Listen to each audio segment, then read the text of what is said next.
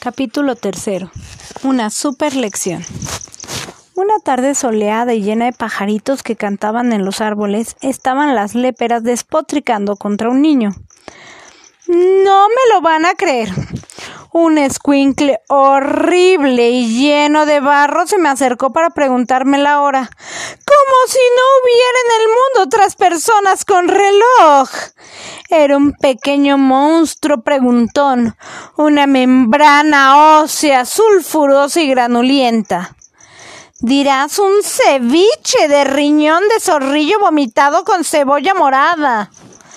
No, por favor, un niño que se atreve a preguntar la hora en la calle es un verdadero raquítico pérsico clásico. Muy cerca de ellas, los príncipes mocosos planeaban alguna trastada contra el señor Calcatano, el director de la escuela.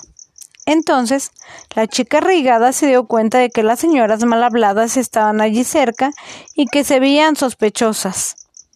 ¿Ya vieron? Esas señoras son las que todos conocen como las léperas. Parece que están tramando algo. Dicen que odian a los niños y que al verlos empiezan a echarles sapos y lagartijas con la boca, añadió Dadito, limpiándose el moco que le llegaba a la barbilla. Yo las conozco bien. Una de ellas hasta me dijo que yo era un paté de anchoa con manitas de cerdo. la otra me gritó que me parecía una cicatriz de tráquea gangrenada. Yo creo que se merecen una lección para que empiecen a respetarnos. Me arrancaste la palabra de la boca. Estaba a punto de proponerlo. ¿Una lección? Mejor hay que darles una super lección.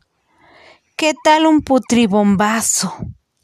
Los putribombazos consistían en arrojar a los enemigos bolsas llenas de comestibles podridos como huevos, jitomates, naranjas, manzanas y carne de puerco.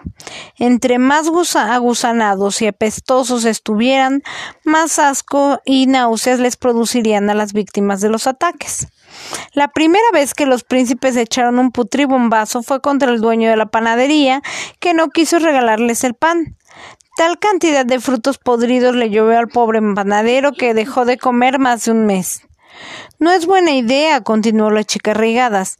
Necesitamos mucho tiempo para que las cosas se pudran y apesten más sabroso, ¿no creen? Mm, ¿O qué tal mm, una lluvia azucarada? propuso Dadito. La lluvia azucarada era una broma muy pesada y peligrosa. Lo primero que hacían era localizar un panal de abejas o avispas en algún árbol del parque.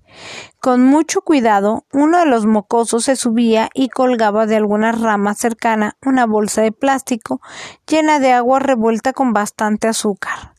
Luego los tres inventaban una manera de atraer hasta ese punto algún enemigo.